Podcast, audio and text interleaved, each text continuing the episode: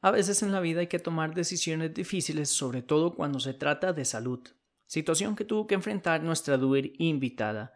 Silvia Castro Céspedes lidiaba con crisis de estrés y ansiedad cuando dejó la oficina para vivir trabajando entre senderos y montañas, combinando pasiones como conocer lugares nuevos y personas y desarrollar la fotografía y el turismo.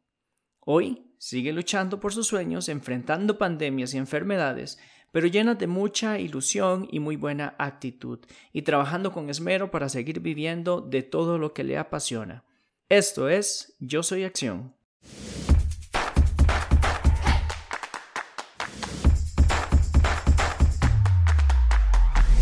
Bienvenidos y bienvenidas a Yo Soy Acción, el podcast de los doers. Yo soy Jairo Agusi y este es un espacio lleno de experiencias, aprendizajes e inspiración de las personas que hacen que actúan. Personas como tú y como yo que también han tenido dudas, miedos y desconocimiento para realizar lo que quieren en sus vidas, pero que han decidido decir sí se puede. Y todas estas historias están acá para que tú también tomes acción.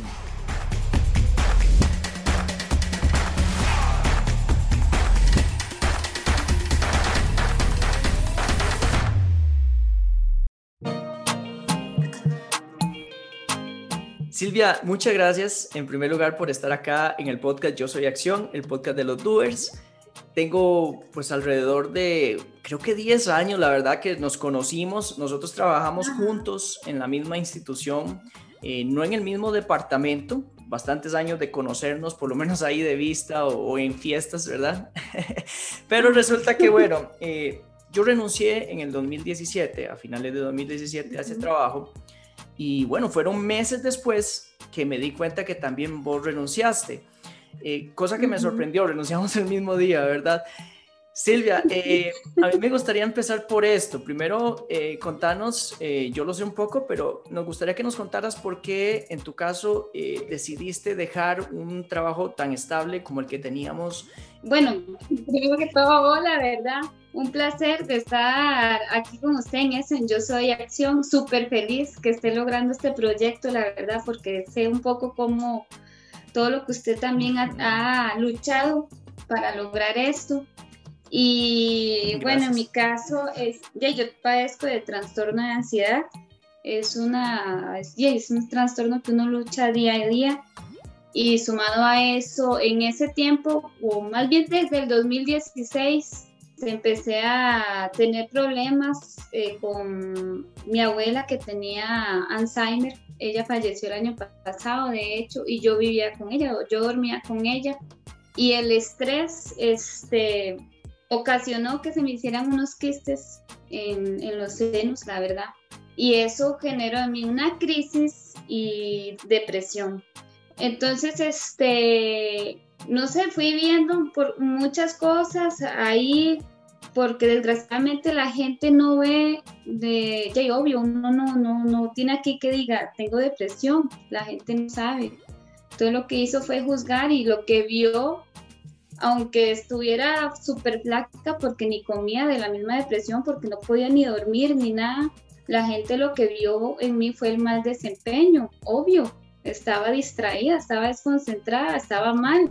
Entonces empecé a ver como ciertas cosas que no me gustaron, incluso también este, el fallecimiento de una ex compañera que también luchó un montón por tener un puesto y al mes de haber logrado ese puesto le dio cáncer y no disfrutó eso. Entonces yo digo, pucha, ¿cómo hay gente que, que se esmera por algo y, y, por las injusticias a veces no, no logran, ¿verdad? Entonces eso fue algo que para mí, bueno, no sé, o sea, eso me marcó. Una compañera me recomendó un doctor naturalista por lo de los quistes y él fue así el que fue como caído del cielo, el que me dijo, vea, si usted tiene quistes, si usted dice que tiene cáncer, pues sí, de aquí a diciembre lo va a tener y eso es por estrés. Eso es meramente estrés, el estrés es la enfermedad de moda. Las células trabajan conforme a su mente y, y, eso es lo que usted está ocasionando. Usted está muy joven, usted se ve que se alimenta bien, me dijo y todo, y él me empezó a recomendar, me dice, camine, haga algo. y si puede cambie de trabajo. Él fue el que me dijo eso, si puede cambiar de trabajo, haga algo por su vida, no se estrese, no se estrese, usted está muy joven. Y empecé a caminar, obvio, él me mandó medicación y empecé a caminar con mi hermana y con mi prima y me metí en un grupo de misioneros y ahí conocí lugares de este país que yo dije, wow, como en este país tan pequeño hay pueblitos tan bonitos, ¿verdad? Y qué con, esa, con eso. Ya en el 2017 yo ya estaba bien anímicamente, digamos, ya comía, ya volvía a dormir bien, ya no veía las sombras que yo les digo de mentores como Harry Potter, porque le quitan la felicidad a uno. Pero había algo, había algo que no, que me faltaba. O sea, no, no me sentía como completa. Y de hecho, uno de los que trabajaba en la, en la oficina, el misceláneo, él sí lo notó, también es una persona que tal vez los demás no lo ven como así, porque ya, los misceláneos desgraciadamente los ven por debajo del hombro muchas veces, y él fue el que sí lo notó. Él fue el que me dijo, usted no se siente bien, ¿verdad? Usted no se siente bien aquí. Yo la veo que usted quiere salir corriendo. Y de hecho él me dijo, me hace, Silvia, usted tiene alas, vuele, vuele, usted está joven. Y él me decía eso siempre hasta que tomé la decisión, yo dije, sí. yo, bueno, empecé a hacerle números y números porque es una decisión difícil, la verdad. es una decisión muy, muy, muy difícil. Y en noviembre, por ahí fue. Noviembre. que ya tomé la decisión, hice la, ajá, hice la carta y lo hice, lo hice. De hecho, ese día me sentí como, como libre, no me sentí mal. sí, eh, como, como les comento, o sea, la decisión la tomamos al mismo tiempo, la carta la pusimos al mismo tiempo y, y, o sea, no fue que ni nos pusimos de acuerdo ni siquiera, o sea, yo me di cuenta a los meses de que también habías renunciado.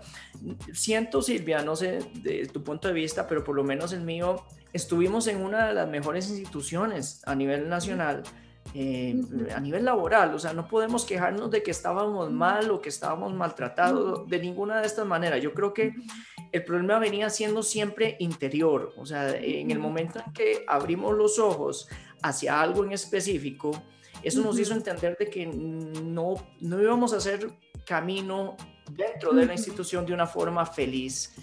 En, tu caso fue así, o sea, viste esa, eh, estas experiencias que viste, estos pueblitos, las experiencias con los misioneros. Ya, al ir con ellos, porque a uno los mandan a pueblos sumamente alejados, pueblos donde ni siquiera el bus pasa o si no solo un bus al día. Y yo veía esos lugares y era como, como fuera de, de, este país, yo decía, ¿cómo esta gente tan feliz vive aquí? y con, con poco, vivían también con poco, con lo que ellos siembran, y porque hay gente de campo, entonces viven con lo que siembran, que ordeñan, que van y trabajan en el campo. Obvio, no es fácil, porque no es fácil. Comen en familia, no sé, todo era muy, muy, muy diferente. Y los paisajes, los paisajes que yo vi ahí, la gente, o sea, uno pasaba caminando y la gente saludaba, ¡eh! ¡eh! ¡buenos días!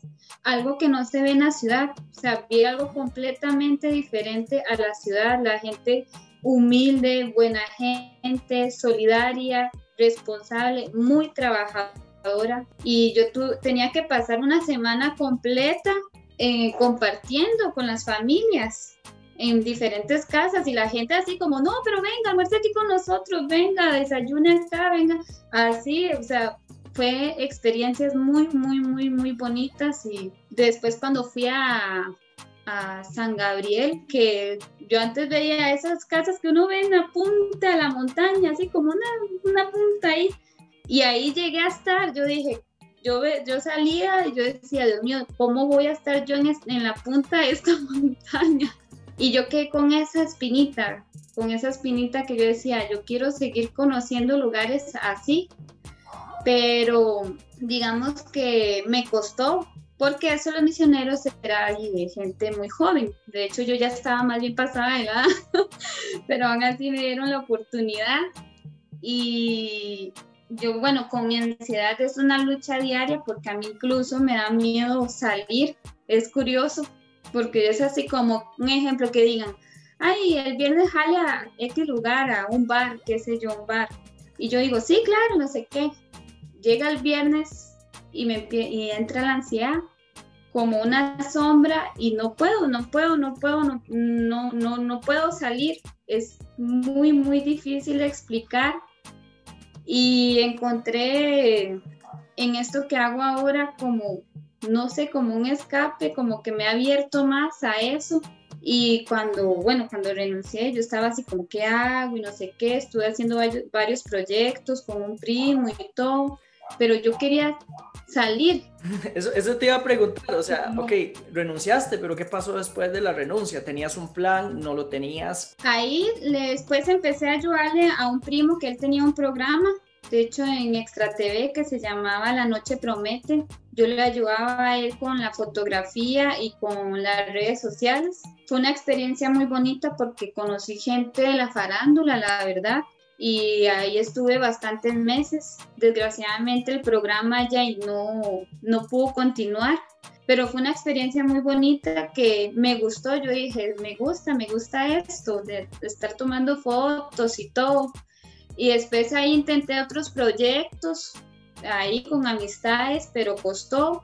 Después, este, o sea, trataba como hacerlo en grupo, como que yo sola no podía, o sea, como que el miedo no me dejaba hacerlo. Hasta que un día hay una amistad en Facebook, yo veía que él publicaba cosas de caminatas y no sé cómo, porque yo soy una persona que incluso hasta me da miedo hablar por teléfono, o sea, así de fuerte es esto. Le mandé un mensaje, o sea, esas amistades que solo amistades de Facebook, uno en persona no las conoce.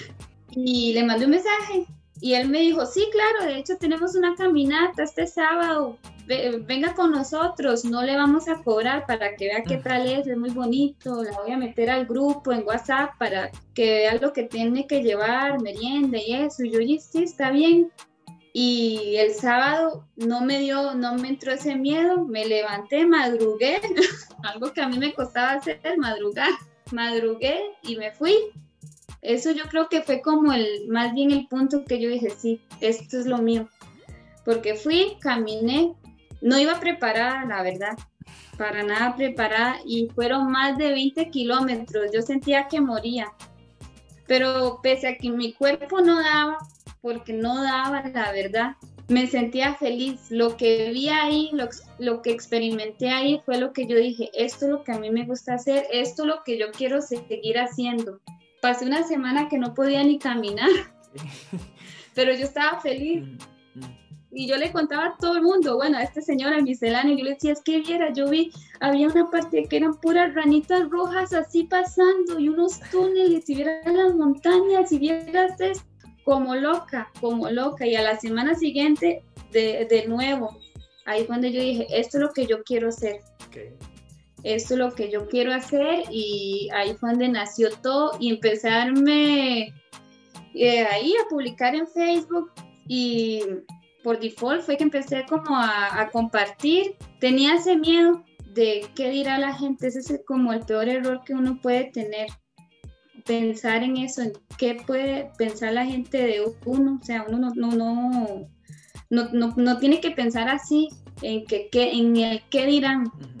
Si uno vive con eso, y no, uno no va a ser feliz. Uno tiene que vivir por uno, ser uno el, protagonista de esta vida, ser uno el protagonista. Me hice la página, me hice el blog y yo con ese mío, yo Dios mío, qué público, fijo, la gente va a decir que pola. y no, empecé a tener más bien buenos este, comentarios y buen recibimiento y hasta la fecha ha sido algo que bueno, increíble, la verdad, lo mejor que he hecho. Qué bueno, ¿verdad? Qué bueno todo lo que ha pasado, pero también tuviste, intentaste varios proyectos, no funcionaron, pero también por el hecho de que pensabas que sola no podías, ¿verdad? O sea, podemos decir que ese es otro miedo, ¿verdad? El no puedo hacer esto sin otra persona, ¿verdad? Pero también creo que esos fracasos tuvieron que haberte enseñado algo o tuvieron que haberte demostrado que sí podías. Sí, sí, o sea, esos proyectos, porque me di cuenta que la gente que tenían tal vez proyectos similares de hacerse una página, un programa. Me di cuenta que ellos me buscaban a mí por lo de las cámaras, por lo que yo sé, digamos.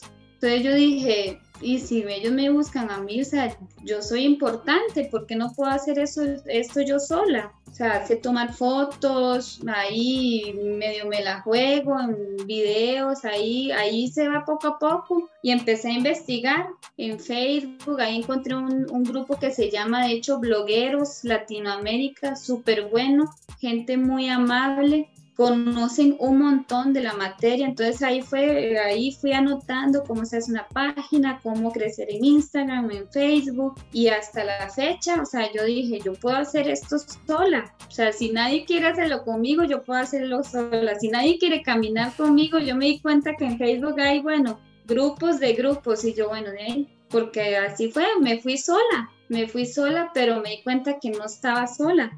Hay gente que siempre lo acompaña a uno, gente con los mismos gustos que uno, bueno, similares, que son increíbles, o sea, entonces es súper chiva, la verdad. Y todo esto, la fotografía, además del blog y todo eso, también lo aprendiste sola, o sea, eh, ¿o qué hiciste para aprender lo que llevas hasta ahora de, de, conocimiento en cuanto a la fotografía, que es una de las áreas que estás también explorando, digamos, explotando, perdón? La fotografía me gustó siempre desde chiquilla. O sea, yo amo las fotos desde pequeña, pero no sé, por el trabajo, por el mundo laboral, uno como que deja eso de lado. Hasta que empecé a estudiar diseño, ahí uno ve materia de esto, de fotografía. Yo estudié diseño, pero no me gustó, la verdad. A mí me gusta dibujar y uno comete el error que porque a uno le gusta dibujar tiene que estudiar diseño. Como a mí que me gustaban las computadoras y estudié informática. Es un error, la verdad. Sí. Pero ahí, o sea, no del todo porque ahí vi el mundo más eh, de cercano a la fotografía y ahí fue donde me enamoré más de la fotografía. Entonces ahí fue donde yo dije, tengo que comprar esta, una cámara y empezar a tomar fotos y, y me empecé a tirar al, al, agua. En el trabajo, de hecho, me salían así compañeros que me pedían sesiones de fotos, de fiestas y todo, pero poco a poco me fui dando cuenta que mi área es los paisajes y la parte de turismo. Esa es la área que a mí me gusta, la verdad. Y hasta la fecha sigo practicando. Tengo eh, una biblioteca digital de libros de fotografía, en cursos, en talleres, ahora con esta facilidad en línea, porque mi sueño es llegar a ser así como los fotógrafos de Nat Geo. Y, eso es lo, importante, o sea, en el momento en que te das cuenta de que te gusta esto y lo otro, empiezas a investigar y, aprovechas la información que está en Internet. Y creo que es ahí donde muchas personas fallan o se quedan, ¿verdad? Eh, ¿verdad? No sé esto, entonces no lo hago. Eh, así que buenísimo por ese lado. Bueno, y entonces has venido desarrollando ese camino, ¿verdad? Desde hace tres años venís desarrollando ese camino. Te has enfrentado otras dificultades y creo que la más reciente ha sido la pandemia, ¿verdad? Que, que evidentemente vino a afectar toda la parte turística. ¿Cómo has enfrentado o cómo fue el 2020 específicamente para vos en eso? Miras que fue curioso porque pese a que fue un año muy peculiar, muy difícil, que en cierta forma sí me, me afectó emocionalmente porque yo esto del senderismo y la fotografía como mi terapia y durar ahí unos meses sin poder salir, yo estaba así como desesperada, yo decía, ¿qué publico? ¿Qué hago? Porque no he ido a lugares para, para, para poder publicar y ahí, no sé, este, ese año nos, nos enseñó que tenemos una mentalidad, una, una creatividad en medio de la, de la dificultad, es cuando la creatividad empieza así como a trabajar, como diciendo, no, papito, o sea, usted es buena en esto, vamos, hágale, hágale. Y empecé así como a investigar en Google, ¿verdad? Ahora gracias al Internet empecé a buscar en Google y empecé a hacer publicaciones, qué sé yo, de hospedajes, eh, lugares para acampar, eh, miradores, y me sorprendí porque tuvieron un, bueno, un auge, pero increíble. O sea, fue, pero viral. Había hecho una publicación de los hospedajes o de las, sí, de las casas más chivas del país. Y llegó un punto que hasta el propio Chuche Romano me escribió se viralizó de tal forma que yo, yo jamás me imaginé, o sea, yo tenía 4 mil seguidores y subía 11 mil seguidores, así, yo, ¿qué es esto?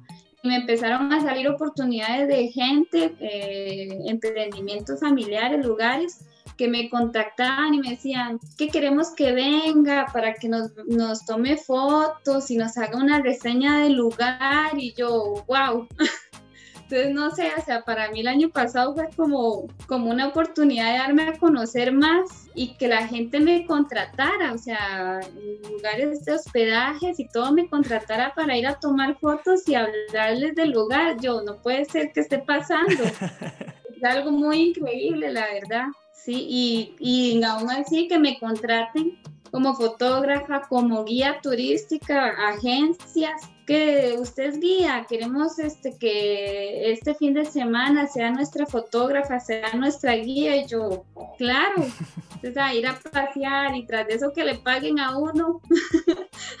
Silvia, ¿creías que esto, en el momento en que renunciaste, creías que todo esto iba a pasar? Vieras que no, vieras que así tan, tan de repente y tras de eso con un año como el año pasado, no, no, no, no, no, porque digamos, ha sido difícil, la verdad, o sea, no es para nada fácil, más que todo cuando uno tiene años de tener una estabilidad económica. Entonces, ver a uno, ¿verdad?, cómo hace para poder ir, sacar la parte monetaria, porque obvio, uno no vive del aire. Ha sido un camino muy difícil, otra cosa que me dejó el año pasado fue, a mí me costaba un montón hacerme un blog, ya una página página. Yo decía, Dios mío, no puede ser. Y gracias al, año pasado me metí a un curso ahí de esos de, de, Creana, cómo hacer una página web. Y lo hice y también, o sea, ha tenido este, increíbles respuestas y yo no puede ser, o sea, este año para mí más bien ha sido genial. Qué bueno. Qué bueno, qué bueno. Bueno, ya hablaste de los miedos, que es una de las cosas que, que, me gusta hablar en este, en este podcast, en este episodio, ¿verdad? Y me parece realmente sorprendente que tengas uno tan complicado, ¿verdad? Como la ansiedad, que sigues teniendo. Entonces es una enfermedad que, que, difícilmente se desaparece, pero lo enfrentas de una manera que, que te ha llevado a donde estás ahora. Te felicito por eso, por ir tras ese camino. En estos momentos estás, bueno, desarrollándote por ahí. ¿Qué viene? ¿Qué viene en, en futuro? ¿Qué has pensado? ¿Qué, ¿Qué, qué, camino sigue ahora para Silvia? ¿Qué camino sigue? Pues seguir creciendo con la Silviajera, seguir creciendo, o sea, llegar a ser reconocida. Mi sueño sería poder dar talleres de fotografía, darles esa facilidad a la gente o tener un programa. Y también estoy pensando, de hecho, en un proyecto ahí de una marca, ya tengo la marca para esto en la parte de senderismo, medias, camisas. Sí, de hecho se va a llamar Focus, que tiene que ver con la fotografía, pero también en, en enfocarse en lo que a uno realmente lo hace feliz enfocarse en eso. Entonces se va a llamar así, Focus. Lo demás va saliendo, o sea, me han salido, gracias a Dios, muchos eh, lugares que me contratan para ir a tomar fotos. Los, todo, casi todos los fines de semana he tenido que estar saliendo. Entonces eso es súper chiva, ya incluso para salir fuera del país. Que el año pasado al filo, ¿verdad? Del, del virus, salí del país. ¿A dónde fuiste? Sí, entonces ahí fue a Panamá a subir el volcán Barú. Okay. Son retos, digamos, esto de los paisajes no es fácil porque hay que madrugar un montón y caminar un montón. Entonces es algo que le preguntan a uno, pero usted puede subir a este lugar, usted puede subir la montaña, puede, y yo sí, sí, sí, aunque, aunque sea más o menos, pero yo digo que sí, yo sí, sí, o sea, yo tengo que ir ahí. Sí, sí. Entonces, este, mis proyectos son esos, digamos, poder dar talleres de fotografía, ojalá que tengan que poder hacer como tours y fotografía junto, eh, la marca de Focus y si se puede un programa, llegar a ser así grande. Qué bueno. Silvia, el tema de fotografía, bueno, es un área bastante competida, ¿verdad? Es, una, es un área bastante competida, pero, pero te has abierto camino, o sea, te, te has venido abriendo un camino eh, en, en, tu, en tu área o en la que has decidido, ¿verdad? ¿Qué crees que para ti haya sido importante eh, como persona? ¿Qué es lo que transmites para poder abrirte ese camino? Yo siento que yo lo que no sé, que transmito y me ha gustado porque la gente, he ido a lugares que tal vez el guía local o así me dicen, uy, usted es la silviajera, yo sigo su página, qué buenas fotos. O igual en Instagram, en Facebook, yo trato de responderles a todos y trato como mostrarme lo más real posible, o sea, que soy una persona imperfecta, no soy una persona que juega ahí de sexy, sino darles a entender de que si yo puedo hacerlo, que si yo puedo ir a ese lugar sin necesidad de tener un vehículo en bus, o sea, en Uber, qué sé yo, pueden hacerlo los demás, o sea, que tengan esa confianza. Yo creo que eso es lo que he transmitido, como confianza, como que ven que soy una persona real, no extraordinaria. Entonces la gente siente esa confianza de preguntarme, de comentarme o incluso de darme sugerencias también. De, y yo se los agradezco, yo les respondo, muchas gracias por esa sugerencia, no sabía de eso, gracias. Y yo creo que esa es la diferencia y que la gente incluso me preguntan cómo tomó esas fotos, cómo hace, y yo, eh, yo les digo, yo vea, se hace así, así, cualquier cosa, pregúnteme con mucho gusto, porque yo siento que desgraciadamente cuando yo empecé en la fotografía no tuve ese, ese apoyo, la verdad. O sea, yo, yo decía, ¿dónde compro una cámara? ¿Qué cámara uso? Y hay gente que le da la espalda o se burla. Entonces aún hasta le da miedo preguntar o ve uno gente en Instagram y uno dice, wow, o sea, yo eso jamás voy a poder hacerlo o jamás voy a llegar a, ese lugar donde está esa persona, o sea, pero yo quiero transmitir lo contrario. No, y qué bueno, y qué bueno, o sea, insisto, este tema de que, de que tengas una complicación de salud, o llamémoslo no complicación, ya tienes una situación bastante, bastante difícil de manejar y, y lo estás manejando. O sea, eh, ¿cuántas personas por solo el hecho de, de sentirse ansiosos ya eh, creen que no pueden tomar acción, verdad?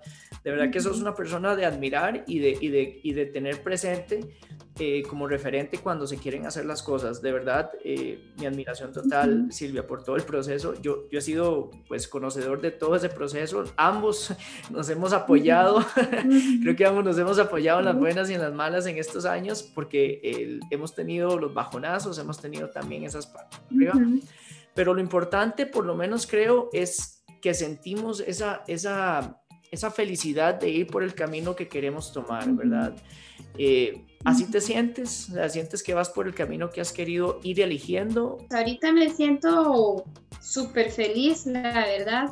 Como le digo, la ansiedad no, no se quita. O sea, hay veces en que llega que yo digo, Dios mío, pero ya ahí con la ayuda de psicología, porque la gente también, o sea, yo quiero que sepa la gente que los psicólogos no son unos monstruos, no son nada de otro mundo y no es que uno está loco, es simplemente gente profesional que de verdad lo ayuda a uno. Y porque esto solo no, o sea, y si se ocupa medicación, la verdad, y trabajar en uno. Entonces yo cuando viene algo así, ya de inmediato digo, no, ya, vaya a ver a, quién, a quién voy.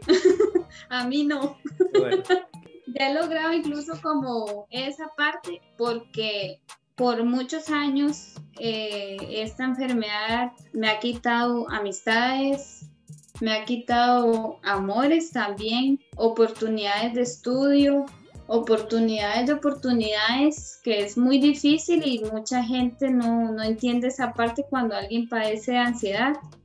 Entonces, es, digamos, yo ahorita me siento súper bien, incluso quiero más adelante poder como dar testimonio de eso, de que uno sí puede vivir feliz pese a la ansiedad y alcanzar sus sueños, aunque cuesta un montón porque es como nadar contra corriente, pero sí se puede. Entonces ahí siento que voy logrando las cosas, sí, poco a poco, pero ahí voy. Sí, ¿en algún momento eh, decidiste o pensaste en que, en que no? O sea, ya no, ya no voy a seguir tras, tras este camino de renunciar, o sea, ¿te ha pasado por la cabeza? Ah, sí, sí, sí, o sea, de hecho al principio, cuando empezó esto, yo dije, no, o sea, ¿qué hago? Porque fueron unos tres, cuatro meses sin poder salir y sin poder hacer nada. Entonces yo, ahí mi, ansiedad, estaba al bote y yo decía, no, no, tengo que dejar esto y empezar a buscar trabajo.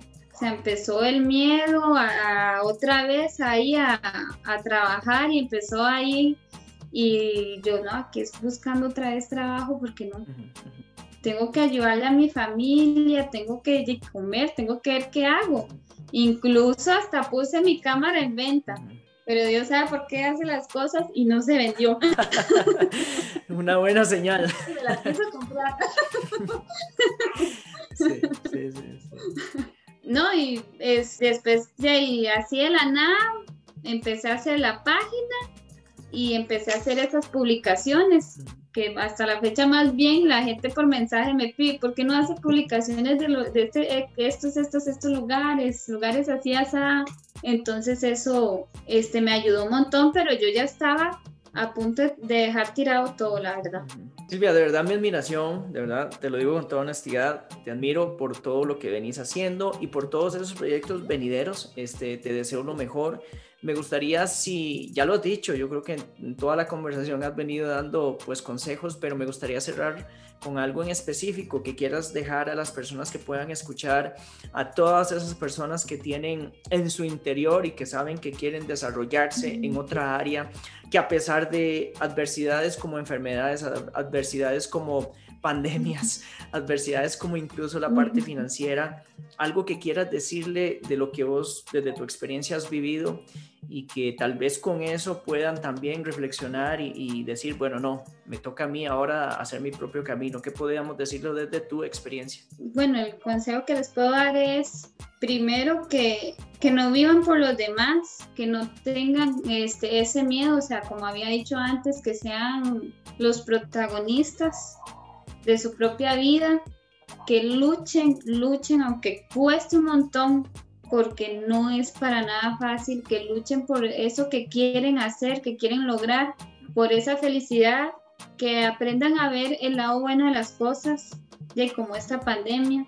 La negatividad, como me enseñó a mí la, la enfermedad, digamos, de los quistes, el estrés y la negatividad es lo peor que hay. Uno, la mente hace que vea uno más exagerado lo que realmente las cosas son.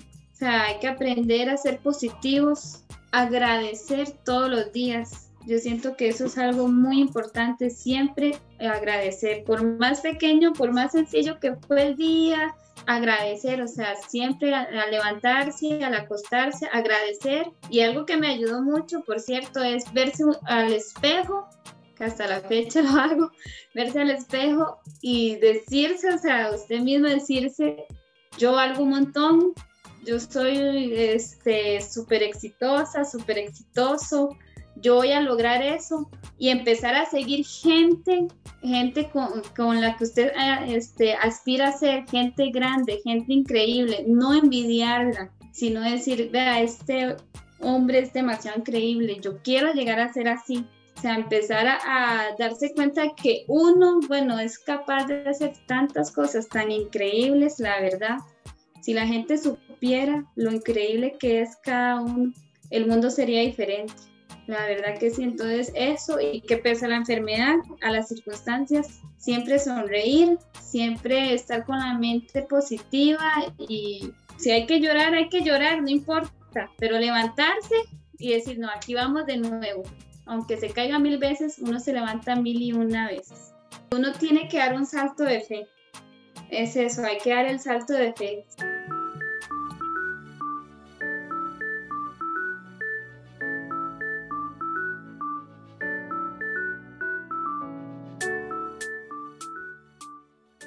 La verdad es que en lo personal me siento muy contento de conversar con mi amiga Silvia y ver nuevamente cómo las personas que toman decisiones difíciles pero de corazón, de su voz interior, van consiguiendo esas metas que se van proponiendo, con trabajo y esfuerzo, eso sí, pero sin detenerse.